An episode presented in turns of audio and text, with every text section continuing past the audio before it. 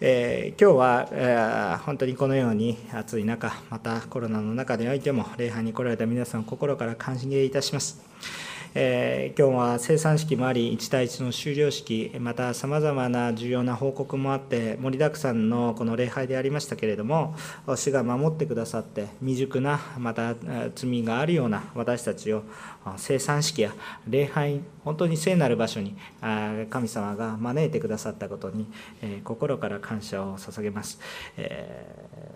この礼拝やまた主の賛美するこのような礼拝の中で大切なことは神様との人格的な交わりです。神様との交わりです。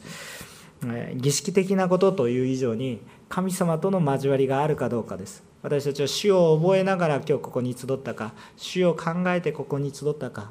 そして主を思いながら賛美をしているかイエス様を覚えて生産に預かっているか本当にそのことが私たちの中で重要なことです。今日の聖書の箇所は主が喜ばれる断食と安息日について主ご自身であるイエス様が教えておられる聖書の箇所です。で今日このところで覚えたいこと私たちも形ばかりで神に喜ばれない信仰生活ではなく本質的に主に喜ばれる信仰生活が回復していくことを願い今日の御言葉を分かち合っていきたいと思います。ですから今日私たちこの御言葉を聞きながら、えー、悔い改めと感謝そして従順というものが私たちのうちに豊かに回復していくことを願います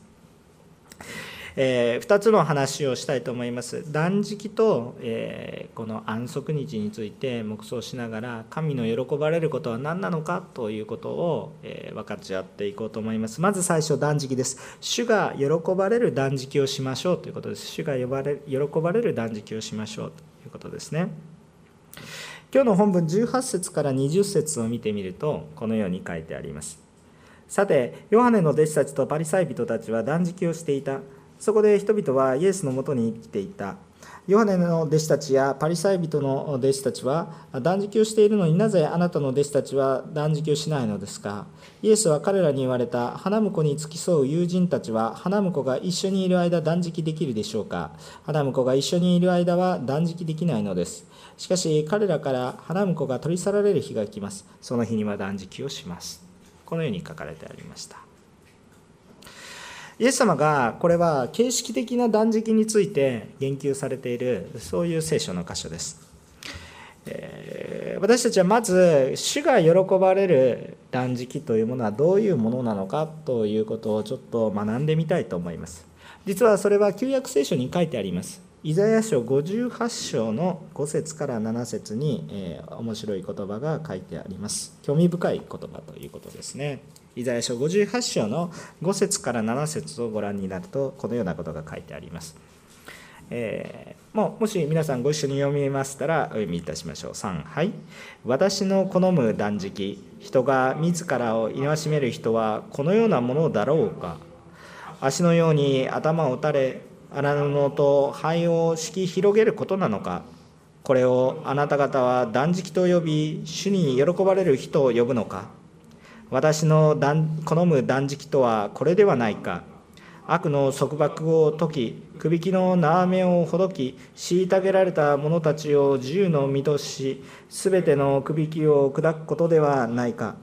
飢えた者にあなたのパンを分け与え家のない貧しい人々に身をに入れ裸の人を見てこれに着せあなたの肉親を顧みることではないか。アメン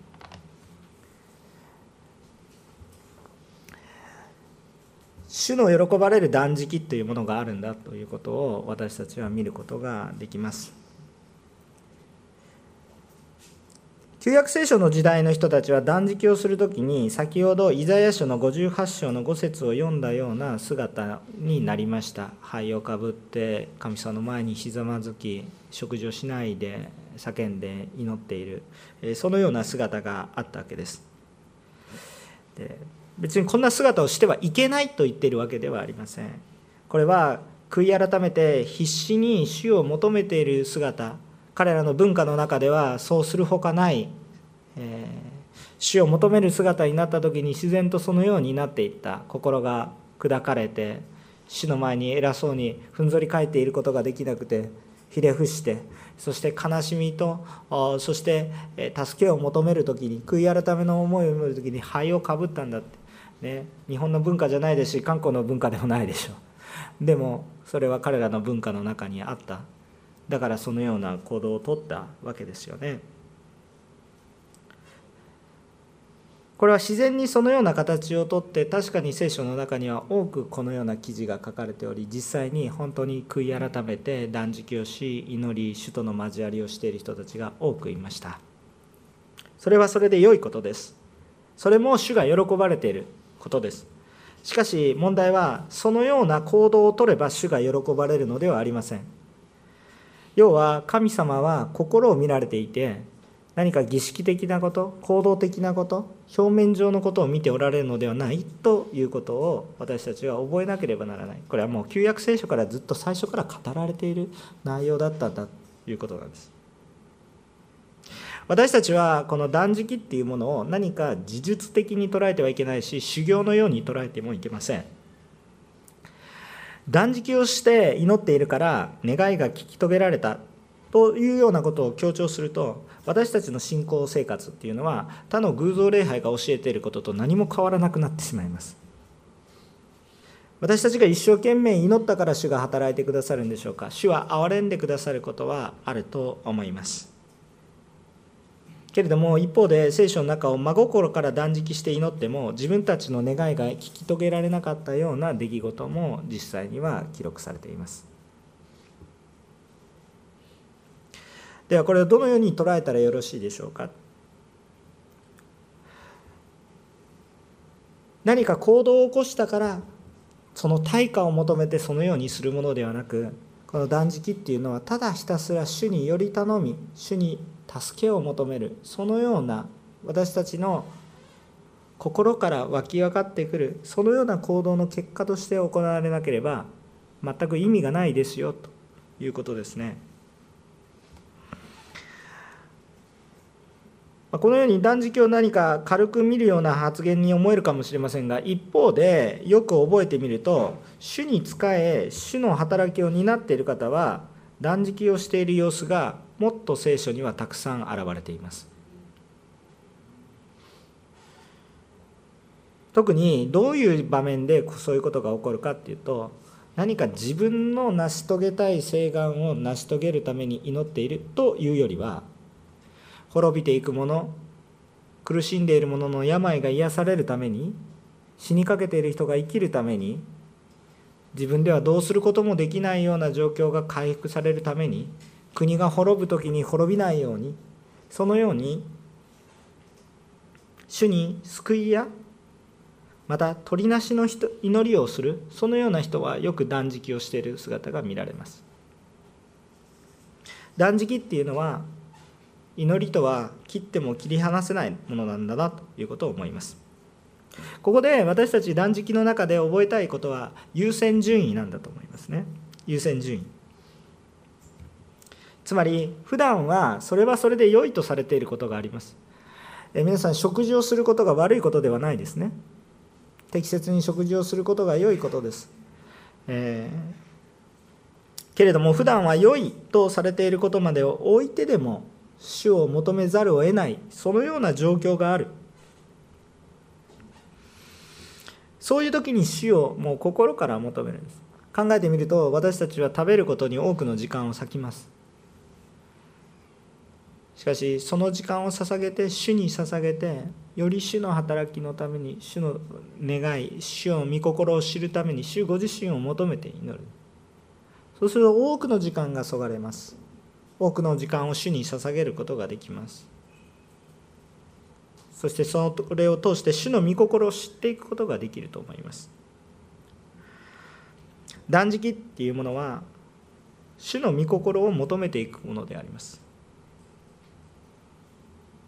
けれどもこれらのことをことを成し遂げられるのは主ご自身であって私たちが断食をしたので神が動いてくださったと考えるのは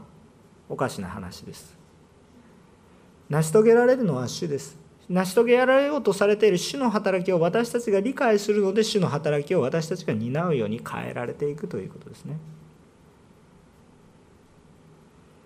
私たちが主を動かすのではない。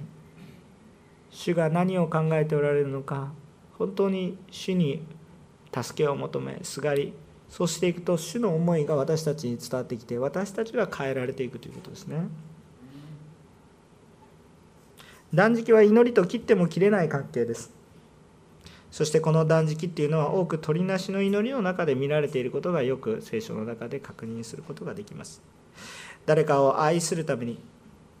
そして自分の罪深さを豊かに感じ悔い改めそして主を求めることが同時に起こっていきます。ですからこの断食っていうのは信仰のバロメーターのように感じることがあるかもしれません。しかしそれは信仰者の信仰を何か比較し批評しそして評価するためのバロメーターではありません。これは主との交わりの中に自然に湧いてくる思いだということです。断食をしなければ救われませんと書いてありますか？書いてないです。信じれば救われるんですよね。しかし取りなし病の癒しをするときに断食と祈りによってなければならないんですとは書いてあります。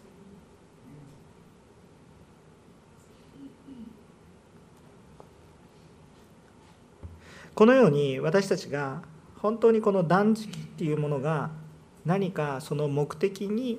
沿った形ではなくただこれを目的として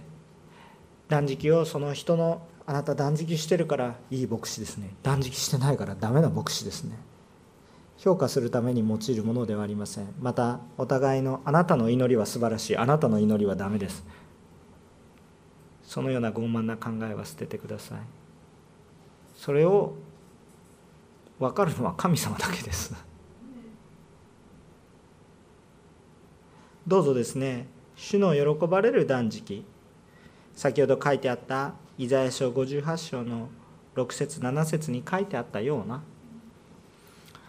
もちろん断食をしていくんです断食をしていくわけですけれども本当に必要に応じた時には断食をするべきです。迫られたら断食をしていきましょう。だから今日断食をしましょうというメッセージですけれどもただ断食をしてるからいいクリスチャンだ。それは全然違いますよ。関係ないですよそのことをイエス様が注意されています。もし今日私が一食を抜いてそのお金を自分のことに使っていきあんまり意味がないわけです。今日私は一食我慢します。1ヶ月一食我慢します。一日今日一日私は断食をします。30人集まれば誰か一人は今日生かされることになります。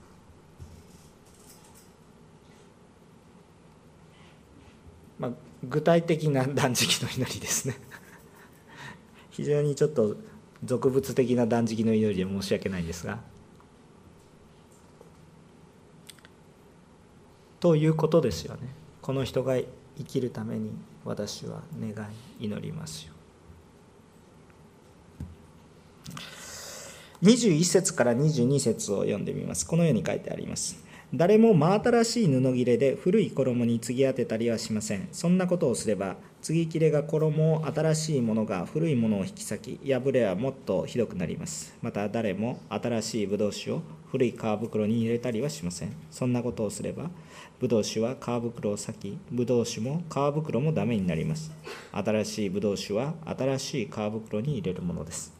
アメン。真新しい布切れ新しい皮袋。これと対比されて古い衣古い皮袋などがこう比較されているわけです。新しさと古さを比べています。新しくないとダメですよというような話に聞こえそうですがここで注意したいのは新しければ良いというわけではありません ということです。重要なことは何ですか？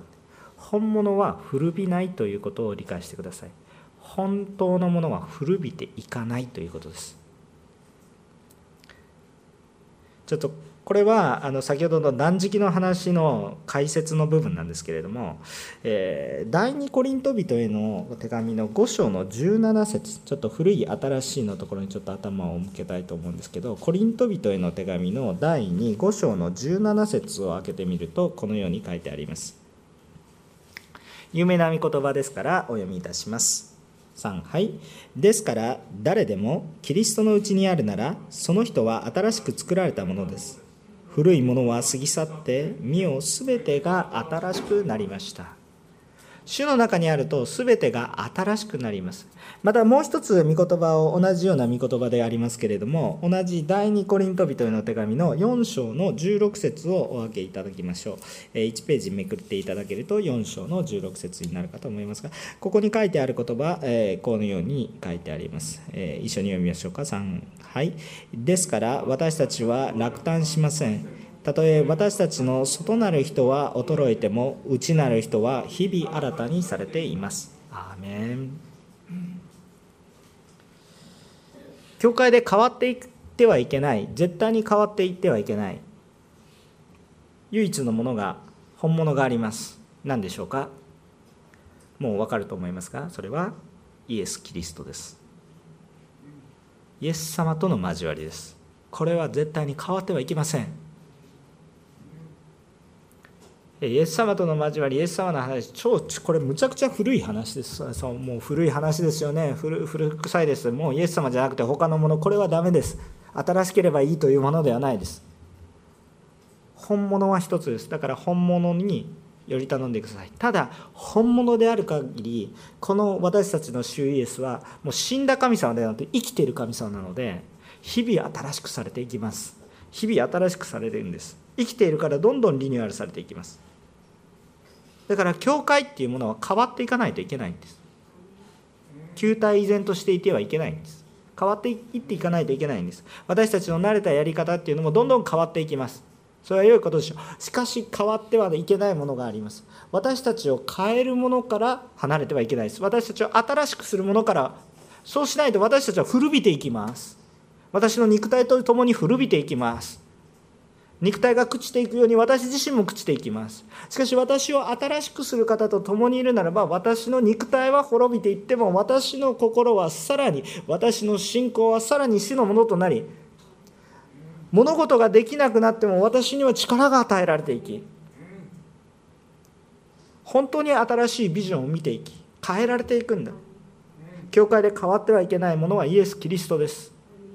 しかしその他全ては変わっていくべきです。礼拝のスタイル奉仕の在り方救われていく人の種類変わっていっていいんですよ。日々新しくされていきますから。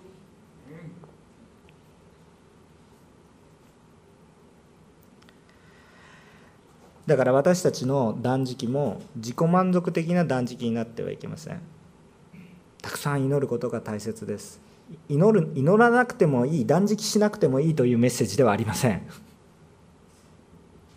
祈りましょう。断食をしましょう。けれども日々新しくされていきましょう。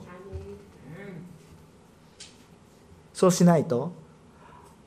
あの時このように私は賛美した。あの賛美じゃないと恵みが受けられません。この賛美の仕方にこだわりますそうではありません。それも恵みでしたけどなぜそれが恵みだったですか？その時主との交わりがあったから恵みなんですよ。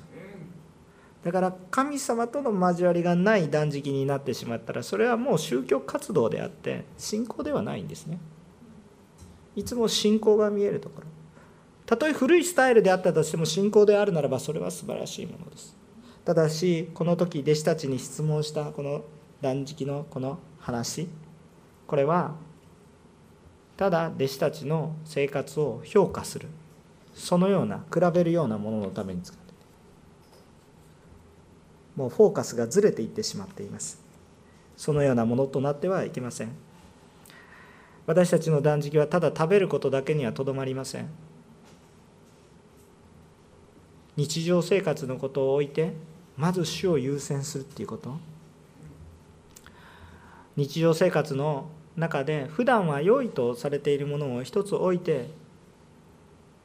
けれどもそれでも主に求めていかなければならないそのものがある時にちゃんと主を求め主をそして主の願われていることを求め私たちは祈る。主が喜ばれる断食をしましょう。主の喜ばれる断食先ほどイザヤ書の58章6節7節に書いてありました。今日私たちができる小さな奉仕もそれも主は私は食べてしまったけど大丈夫でしょうかって言っても私今なせることをしたいんです。心が主に向かっている。それも断食と主は見なされているんだよ。主の喜ばれる断食をしましょう。でもある意味ここで断食について黙想してくださったんですから私たちは形式の断食をやめて真の断食をしましょうということです。形だけの断食は意味がないからもう断食は意味ないからでもやっぱり聖書を見てるとイエス様も断食してるよね。ってだから本当に主の喜ばれる断食を本当に主が必要なことのためになんか自分のステータスとか自己満足のために断食をするのではなく本当に主の働きのために主のために。で主が持ちようとされてるね私があんまりにも罪深い時に。主に触れられて断食をしていきましょう。今日その必要が満たされる人は無理しちゃいけないでしょ。24時間365日断食したら死にますからね。そんなことは主に喜ばれてないです。期限を決めてね。一食でもいいから。そしてその時間そこにかかる日を主に捧げて主の主が何をなそうとされているかそのことに捧げてそれを使ってください。そしたら皆さんの生活が皆さんが変わります。そして皆さんの影響力が変わっていきます。2番目の話1番目は主に喜ばれる断食をしましょうという話2番目の話です。2番目の話は主に喜ばれる安息日です。主に喜ばれる安息日23節から28節を読みします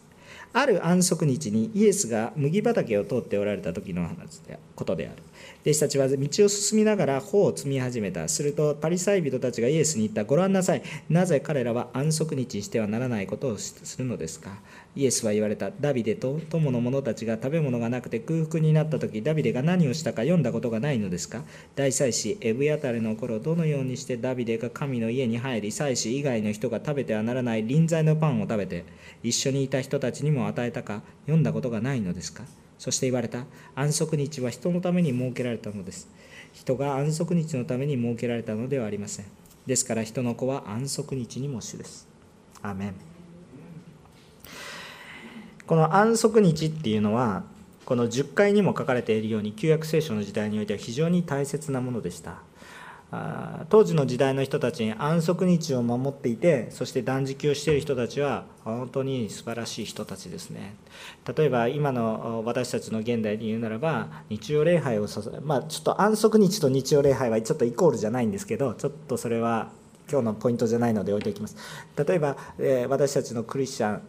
のこの例を置き換えるならば日曜礼拝に生きていて献金を捧げ毎日奉仕をし祈っている人はもう本当になんか素晴らしい人ですねっていうバロメーターに見えますし実際ちゃんとしたクリスチャンっていうのはちゃんとそれを守っていくものですよね。えー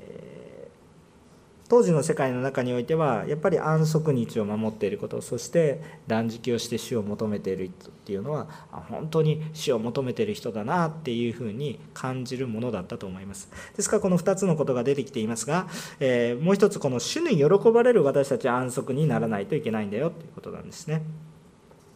でここでえ10回にも示されているように安息日を覚えて聖なるものとし6日間も働くけれども7日目には一切仕事をしてはならないっていうのはまさに神様の御心の通りでその通りです。しかしこれは主を覚えるためのものです。主を覚えるためのものです。日常生活が私たちの主より優先されていくのではなくむしろ主のために日常生活を用いていき主を覚える主が私たちを作ってくださったということを覚えるためにすることです。そしてそれはその安息日を持ったのは人が忘れやすいからです。人が忘れやすいからその人のために作られたんです。人がちゃんとイエス様、まあ、この時代イエス様じゃない神様を覚えるためにそれをなされた。人のためになされたことです。今日礼拝があるのも人の私たちのためのことです。それは。神様のことは忘れてしまうと人は滅びに結局最終的に向かうので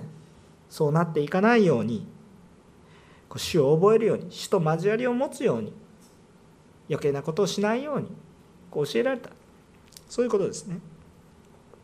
この話の途中にダビデの故事が出てきます。ダビデの昔話が出てきます、えこれを内容については第一サムエル記の21章ですがちょっと時間の関係もありそこに書いてありますよということだけを言っていきます。内容としてはダビデが追われていた時神殿に寄ったんですね。でその時みんな力尽きていて食べ物を食べないといけない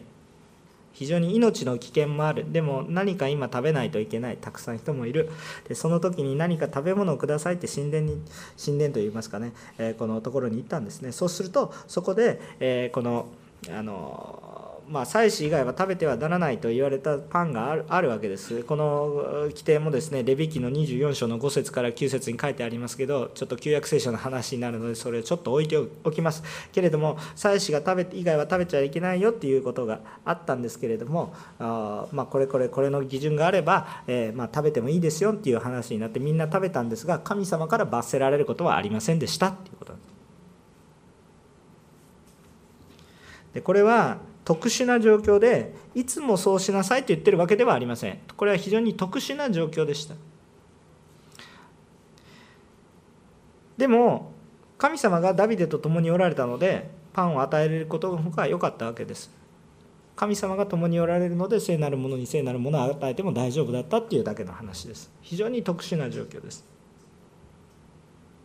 でこれ一連のことちょっと分かりやすいようにちょっと理解できたらいいなと思って、えー、ある証を一つしたいと思います。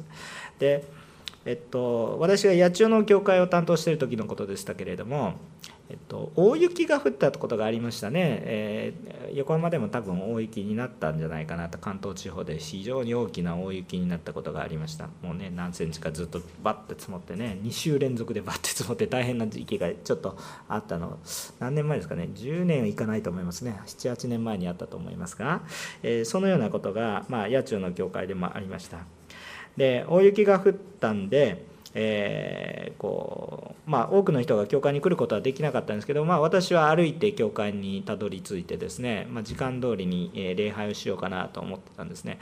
たくさんの人から奉仕者の皆さんがですね「もう張ってでも行きますから」とか言って電話来るんですけど「いや張っては来ないでください」って言って「あのでも行きますから」とか言ってるんですけど皆さん遠くから来る人も一生懸命来てたんですけど後で電話がかかってきて「先生頑張ったんですけどやっぱり行けません」って言われて「大丈夫ですよ」みたいな感じじでね賛美リーダーの方が電話してくださったことをよく覚えてますけどそれよりも安全を気をつけてくださいなんて思ったんです。でもその時にですね教会の裏に大家さんが住んでいらっしゃいました。その大家さんはノンクリスチャンなんですけれども教会の建物を貸してくださってる方ですね。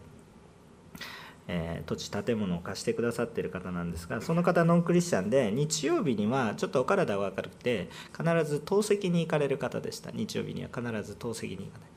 え、ところが透析に行くような人ですから元気に歩いていくとかそういうようなわけでもなくてですね、えっと、お車で行かないといけなかったんですけど、えー、教会の裏八千代の教会行かれた方は分かると思うんですけど大きな駐車場がありまして、えその駐車場にもう思いっきり雪が積もっていて、え大家さんその奥に駐車されてるので出ることができなかったんですね。えー、でちょうど私たちはそんな時に礼拝の時間になりましたよって、まあ、教会になんとかたどり着いていた人は前の晩から祈ってる何かの姉妹が泊まりがけで祈る方がいらっしゃったんですけれどもその時に祈ってらっしゃる方とえー、牧師とあと非常にご近所に住んでいる方とごつい 4WD の車に乗ってる人 ぐらいしか来れなくてですね、えー、そういう5人56名の方がですね、えー、集まっていてまあでも時間通り礼拝しましょうかと思ったんですけれどもあの透析をしないといけない、えそして苦労されてる方で体力に自信がない方が一生懸命雪かきをしてなんとか車出そうとしてる姿が見えたんですね。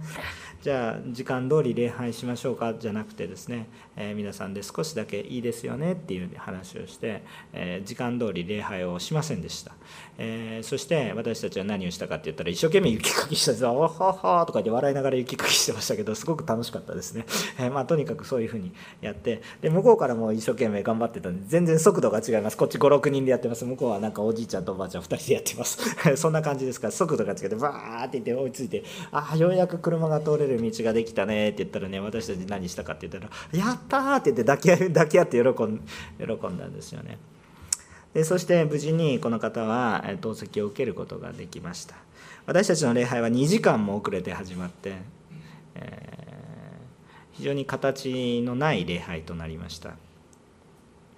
ところがこの方も後でお礼に来られて私たちも私たちで本当に感動的な礼拝を捧げることができました。私も数忘れることができないうちの一つの礼拝となりました。私は準備してきたメッセージも破り捨ててはなくて次の週に回して今日は示された御言葉を分かち合いますって言って全然別のメッセージをしました。これは神を冒涜することでしょうか？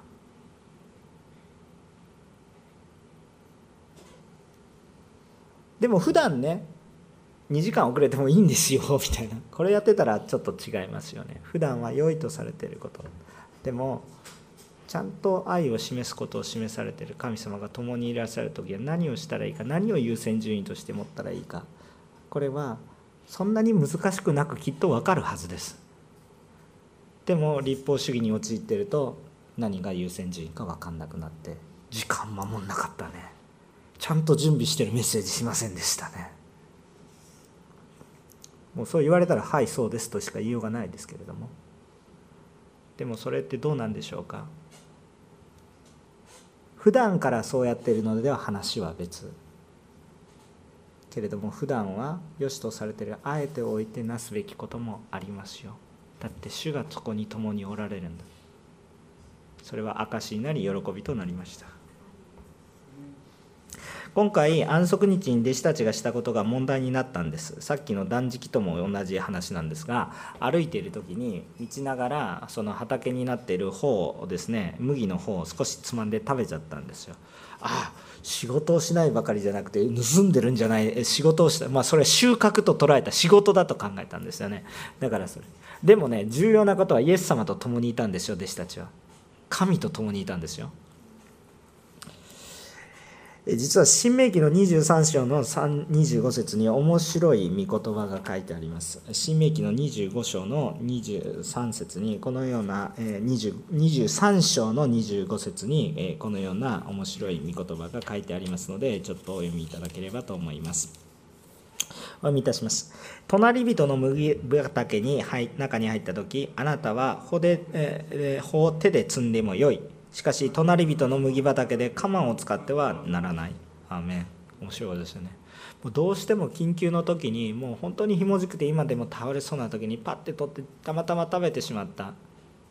ね、でも大きな影響はない、えー、そういうぐらい。でも思いっきり収穫するんじゃない。これはダメですよと。これ仕事にでもどうしても緊急避難でそういうふうに食べてしまうことがあってもそれは罪に問われることはないって言ってるんです。神様本当に寛容な方ですよね。あだじゃあ手で取って食べていいからみんな手で取りに行こうって言ってもうこれは鎌で収穫してるのと同じことですね。心の問題ですよね。だから本質的に見ると弟子たちはイエス様と共にいて神と共にいてそして別に仕事をしてるわけではなく立法を実は本質的なところは守っていたんですね。守っていたんですね。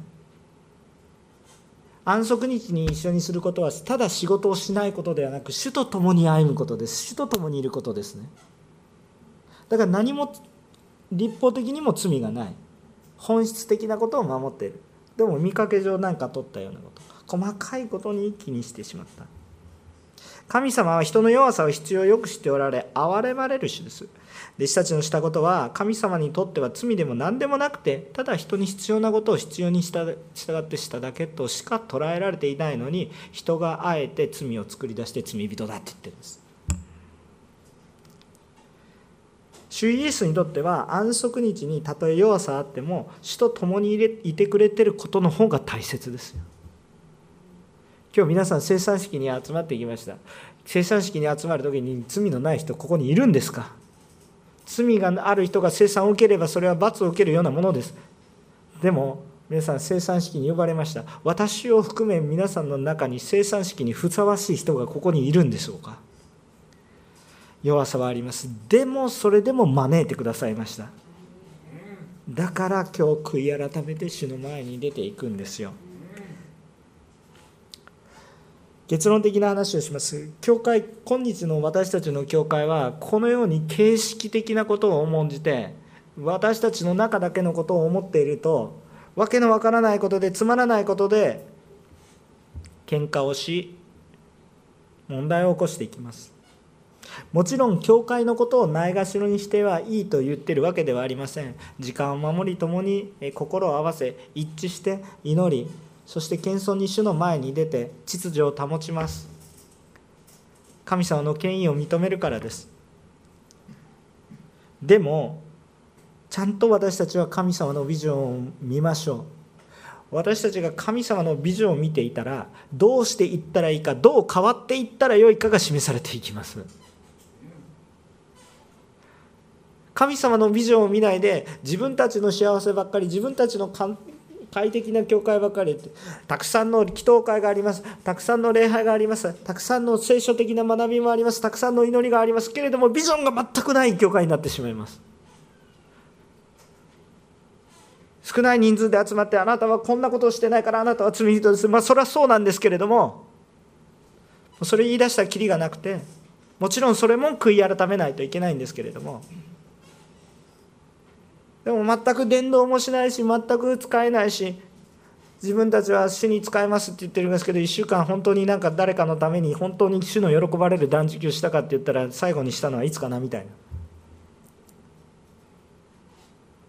言葉では愛ですって言いますけど本当に愛を実行したのはいつですかって。それは全く見えない教会になってしまうわけですよ。そうではない。教会に私たちはなりたいと思います。しかし教会の中だけでお互いを見てて教会の伝統を重んじ形式を守ること。それはそれで神様の権威を高めていくことでもある部分がありますけれどもそれだけに終始しているとただ形式を守っていくことだけがメインになっていってしまって結局じゃあそこの中に命もない愛もないただ形式を守ることが重要であってその中に愛もない憐れみもないただ正しさだけがある。隣人に使えることもしないしロークしてることもない。快適な礼拝がある。それが本当に力ある教会と言えるのか。神様は私たちの教会を用いて世の光としたい地の塩としたい世界を変えていきたいと願われているのにもちろん私たちには力ありませんよ。でも神様は私たちに5つのパンと2匹の魚を捧げるような信仰を求めておられるのに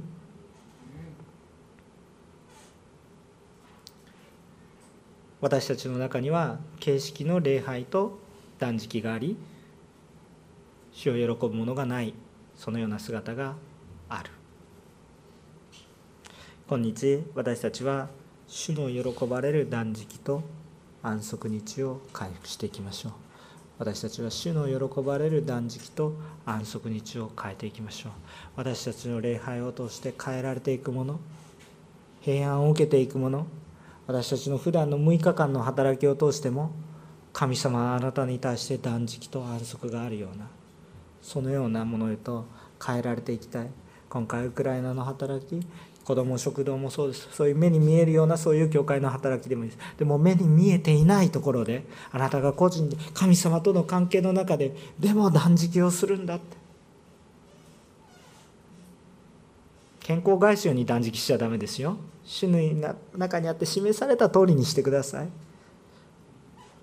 でもその5つとパンと2匹の魚たった1食を抜いて神様の中に歩んでも本当にそれが主の喜ばれるものだったら5000人の給食になることを信じますか皆さん。今日私たちの礼拝も小さな礼拝かもしれませんけど世界を変える一歩となり今日そのためには私たち一人一人が変えられていく必要があるんだということを覚えます。一言お祈りをしたいと思います。